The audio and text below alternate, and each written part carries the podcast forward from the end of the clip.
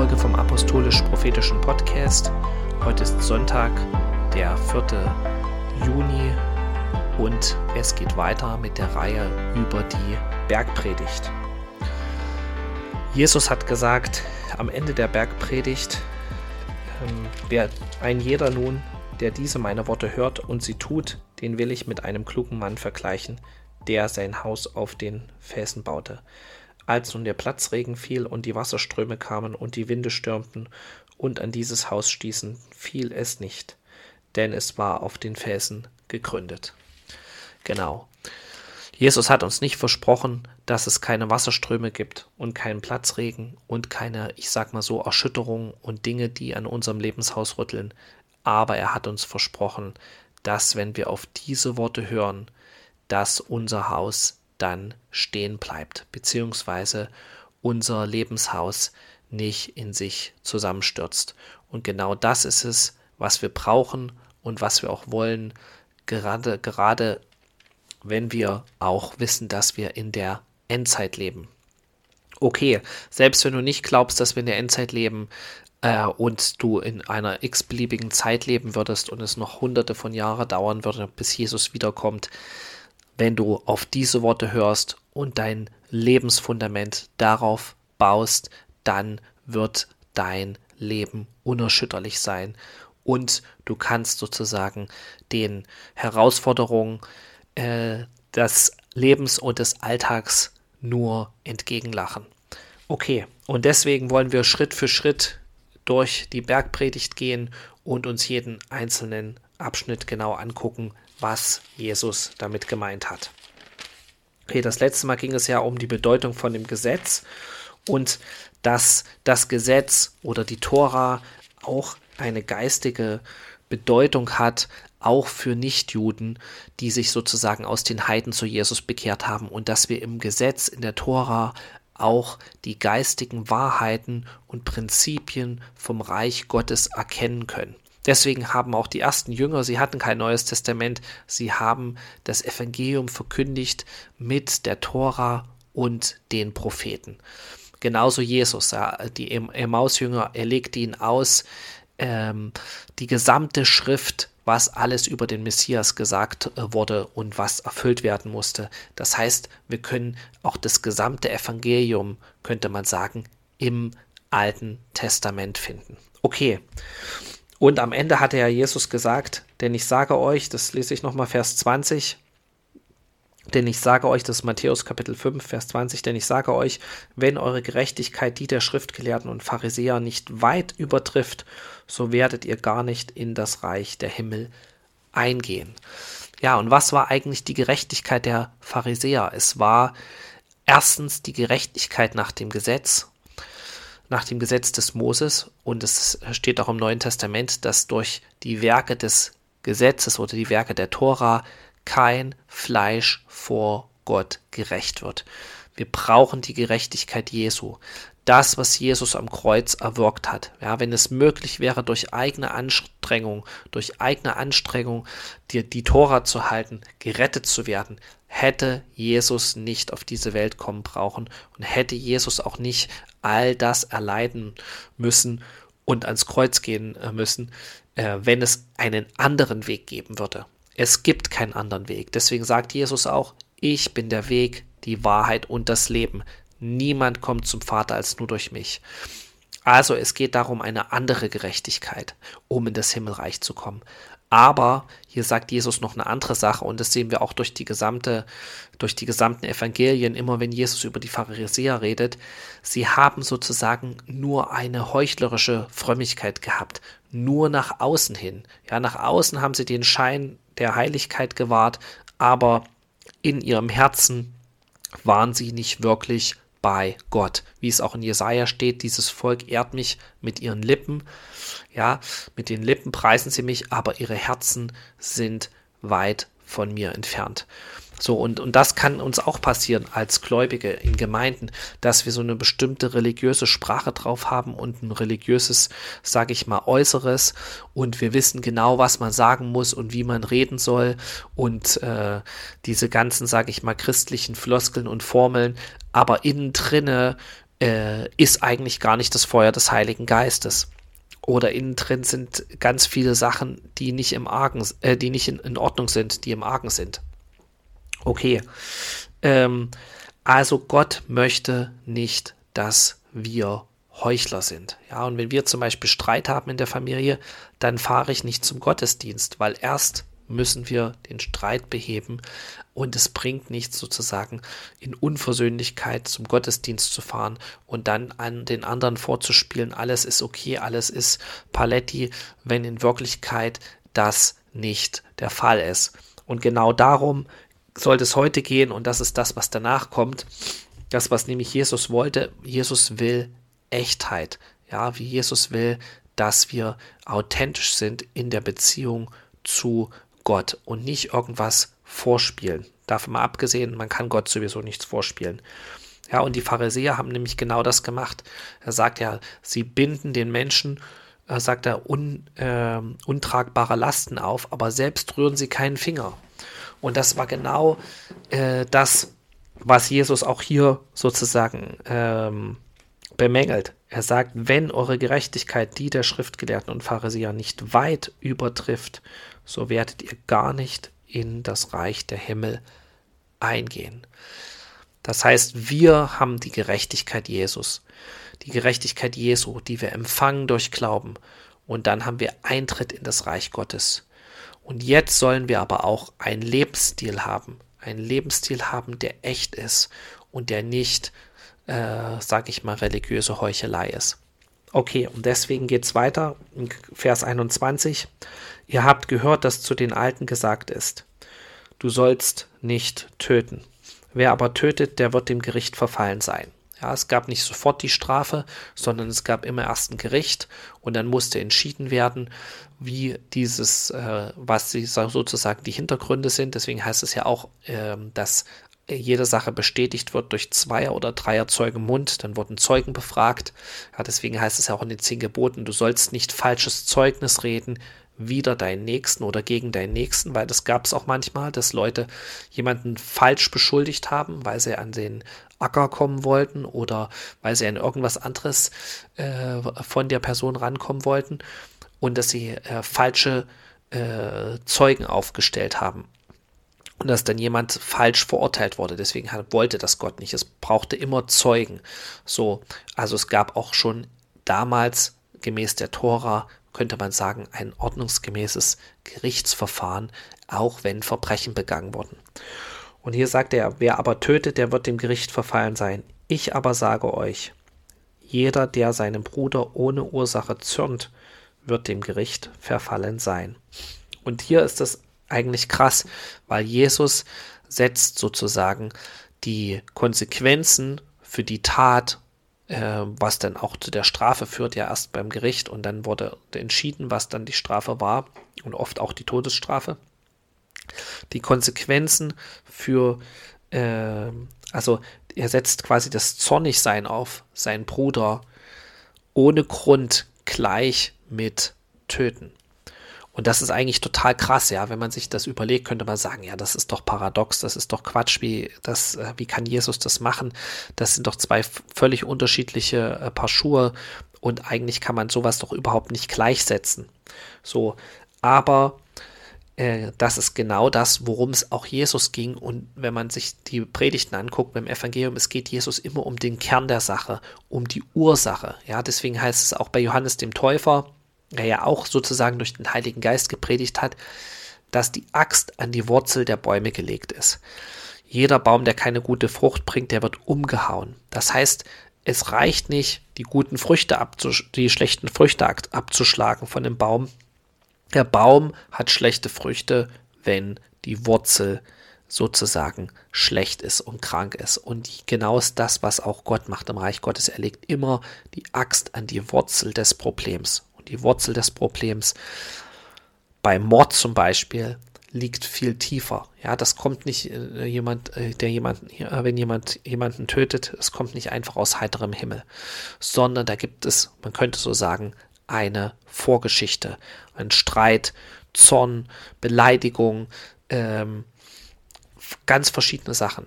Ja, und äh, genau darum soll es hier gehen, dass Jesus eigentlich sagt, dass es schon viel früher anfängt. Sünde fängt schon viel, viel früher an.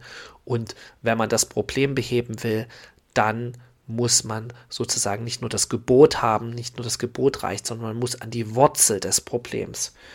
Und das ist zum Beispiel, könnte man sagen, deine Herzenshaltung.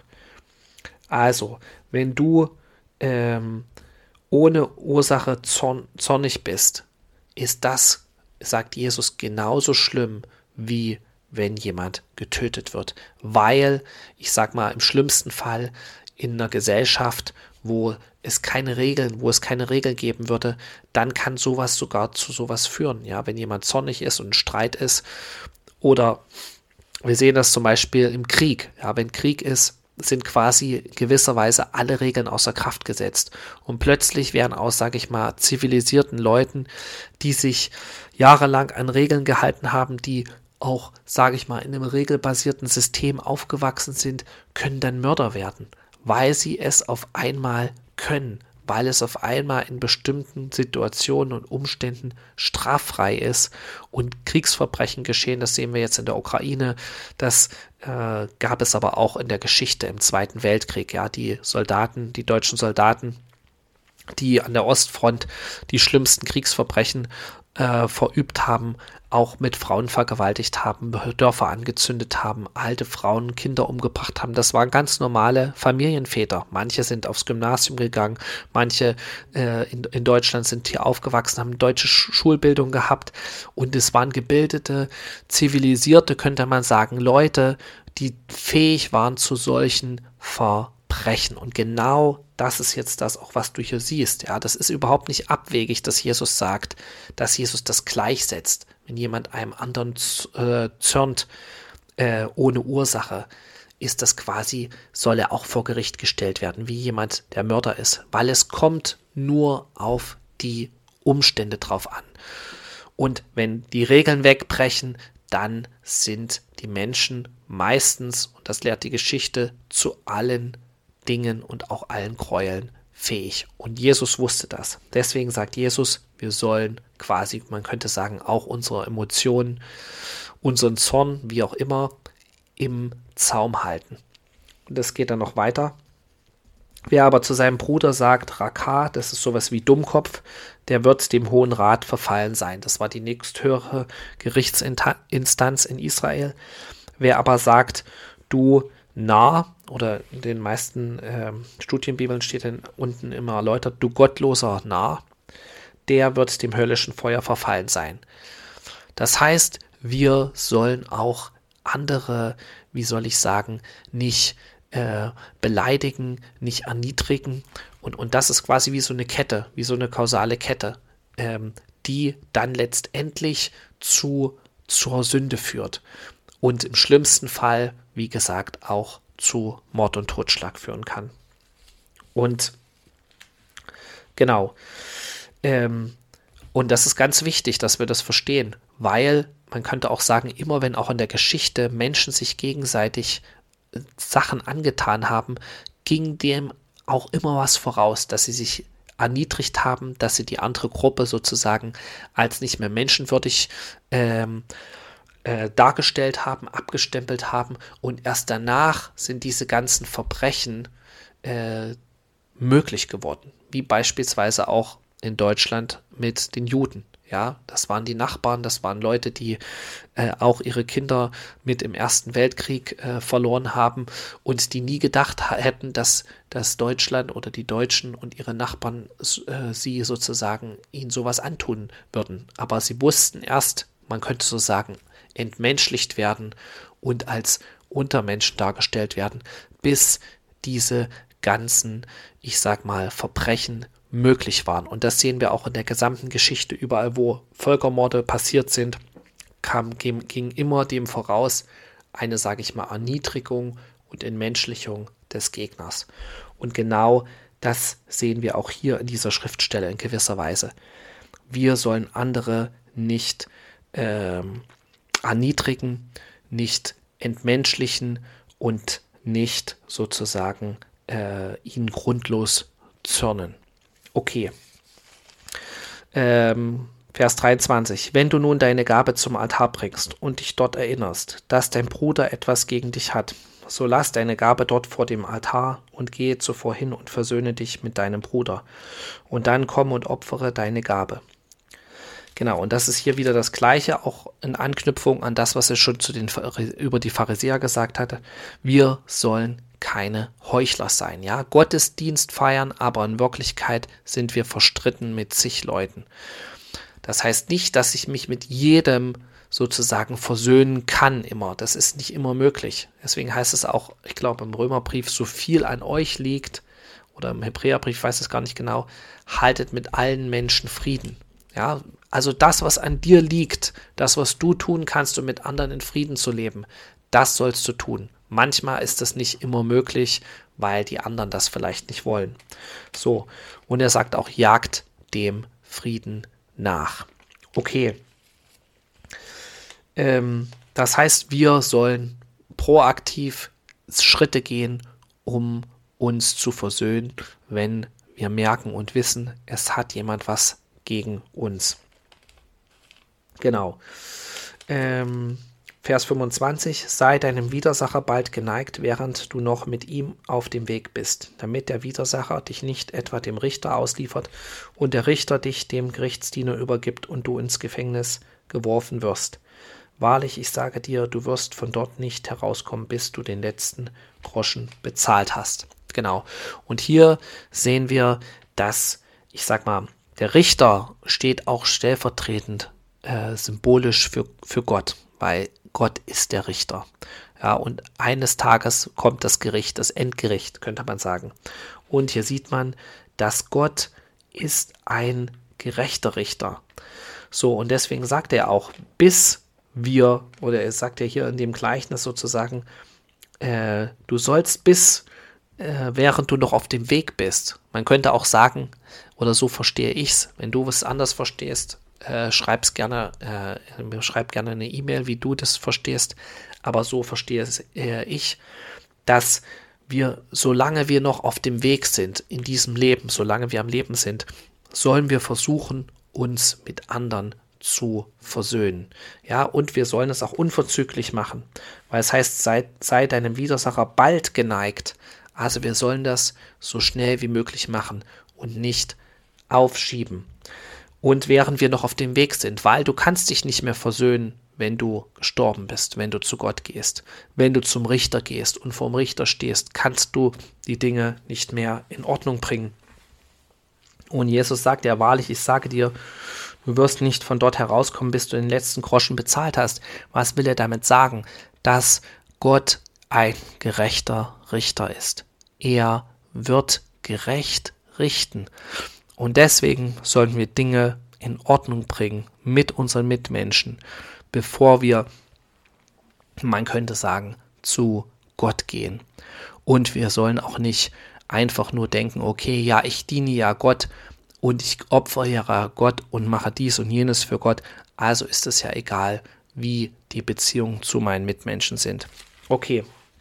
Und dazu will ich noch äh, zwei Bibelstellen lesen. Die sind im Epheserbrief und das ist in Kapitel 2. Und das ist ganz wichtig, dass wir das wissen, weil damit wir auch, man könnte so sagen, das Evangelium oder die Worte Jesu im Licht sehen können der Offenbarung, die Gott Paulus gegeben hat im Neuen Testament. Ja, weil wenn du das verstehst, dass sozusagen Jesus uns äh, nicht nur gerettet hat, sondern uns eine neue Natur gegeben hat, kannst du auch das, was im Evangelium Jesus sagt, in einem ganz anderen Licht sehen. Ja, aber jetzt könntest du sagen, okay, ich muss jetzt versuchen, aus eigener Kraft nicht mehr zornig zu sein. Ich muss versuchen, aus eigener Kraft äh, mich mit den anderen zu versöhnen. Ich muss versuchen, aus eigener Kraft sozusagen äh, meine Emotionen im Zaum zu halten.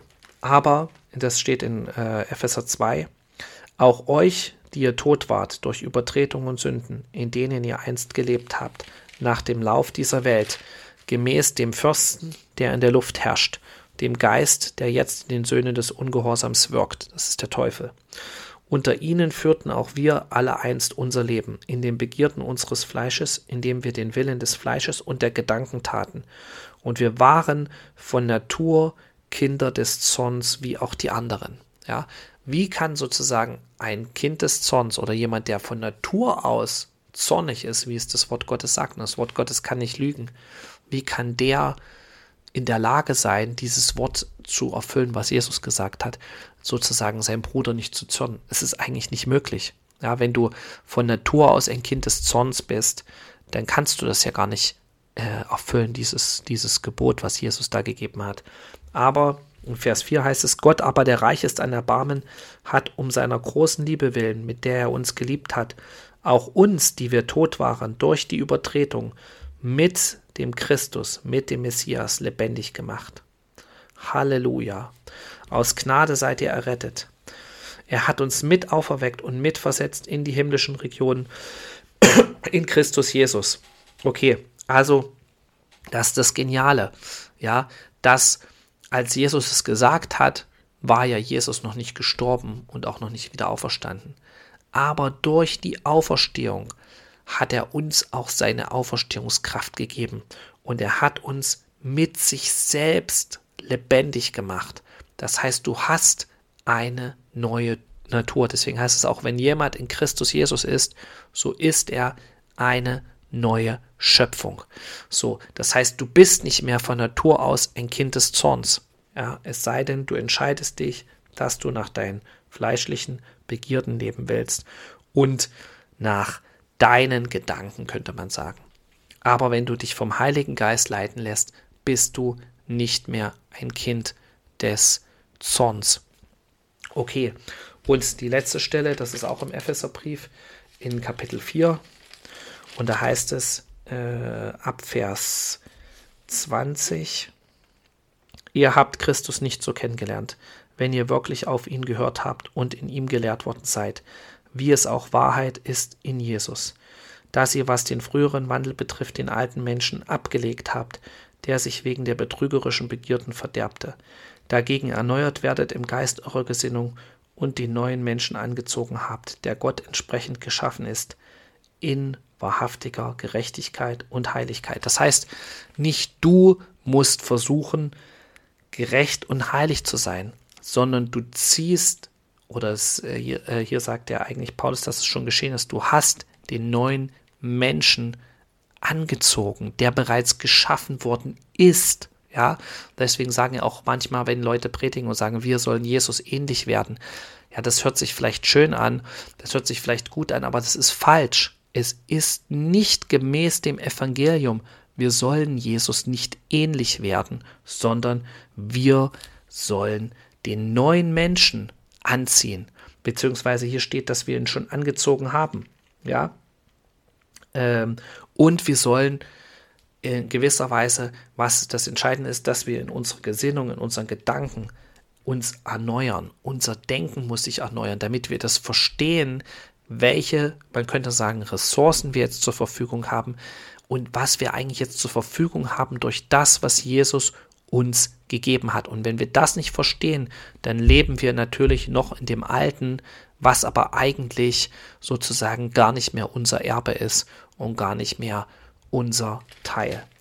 Okay, und deswegen heißt es in Vers 25, darum legt die Lüge ab und redet die Wahrheit jeder mit seinem Nächsten, denn wir sind untereinander Glieder.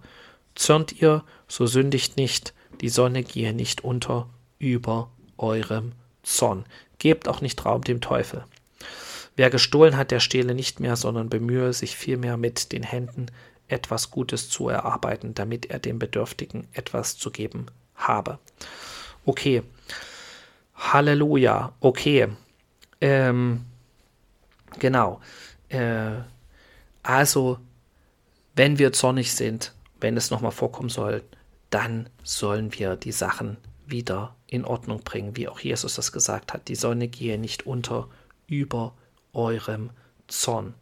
Und das ist das Geniale, dass durch die neue Natur hast du Zugang zu Gott, Zugang zum Trost von Gott, Zugang zum Wort der Weisheit von Gott durch den Heiligen Geist, Zugang, um in jeder Situation, äh, in die du kommst, wo du vielleicht zornig bist, wo du vielleicht Wut hast, vielleicht auch berechtigterweise, zu Gott gehen kannst und fragen kannst, was ist in dieser Situation, was spielt sich hier ab, was kann ich in dieser Situation tun?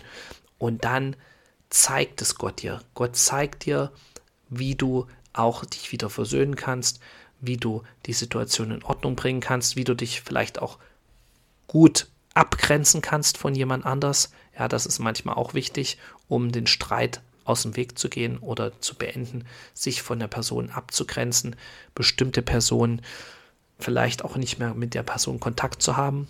Ja, es sei denn, es ist jetzt in der Familie, da ist das nicht so einfach, aber mit Freunden, Bekannten oder auch Geschwistern in der Gemeinde kann man ja auch gucken, inwieweit hat man den, äh, sage ich mal, Kontakt und von bestimmten Personen, wenn man sich nicht versöhnen kann, kann man sich auch abgrenzen.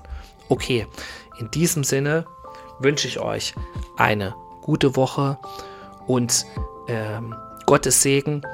Bis zum nächsten Mal. Shalom. Amen.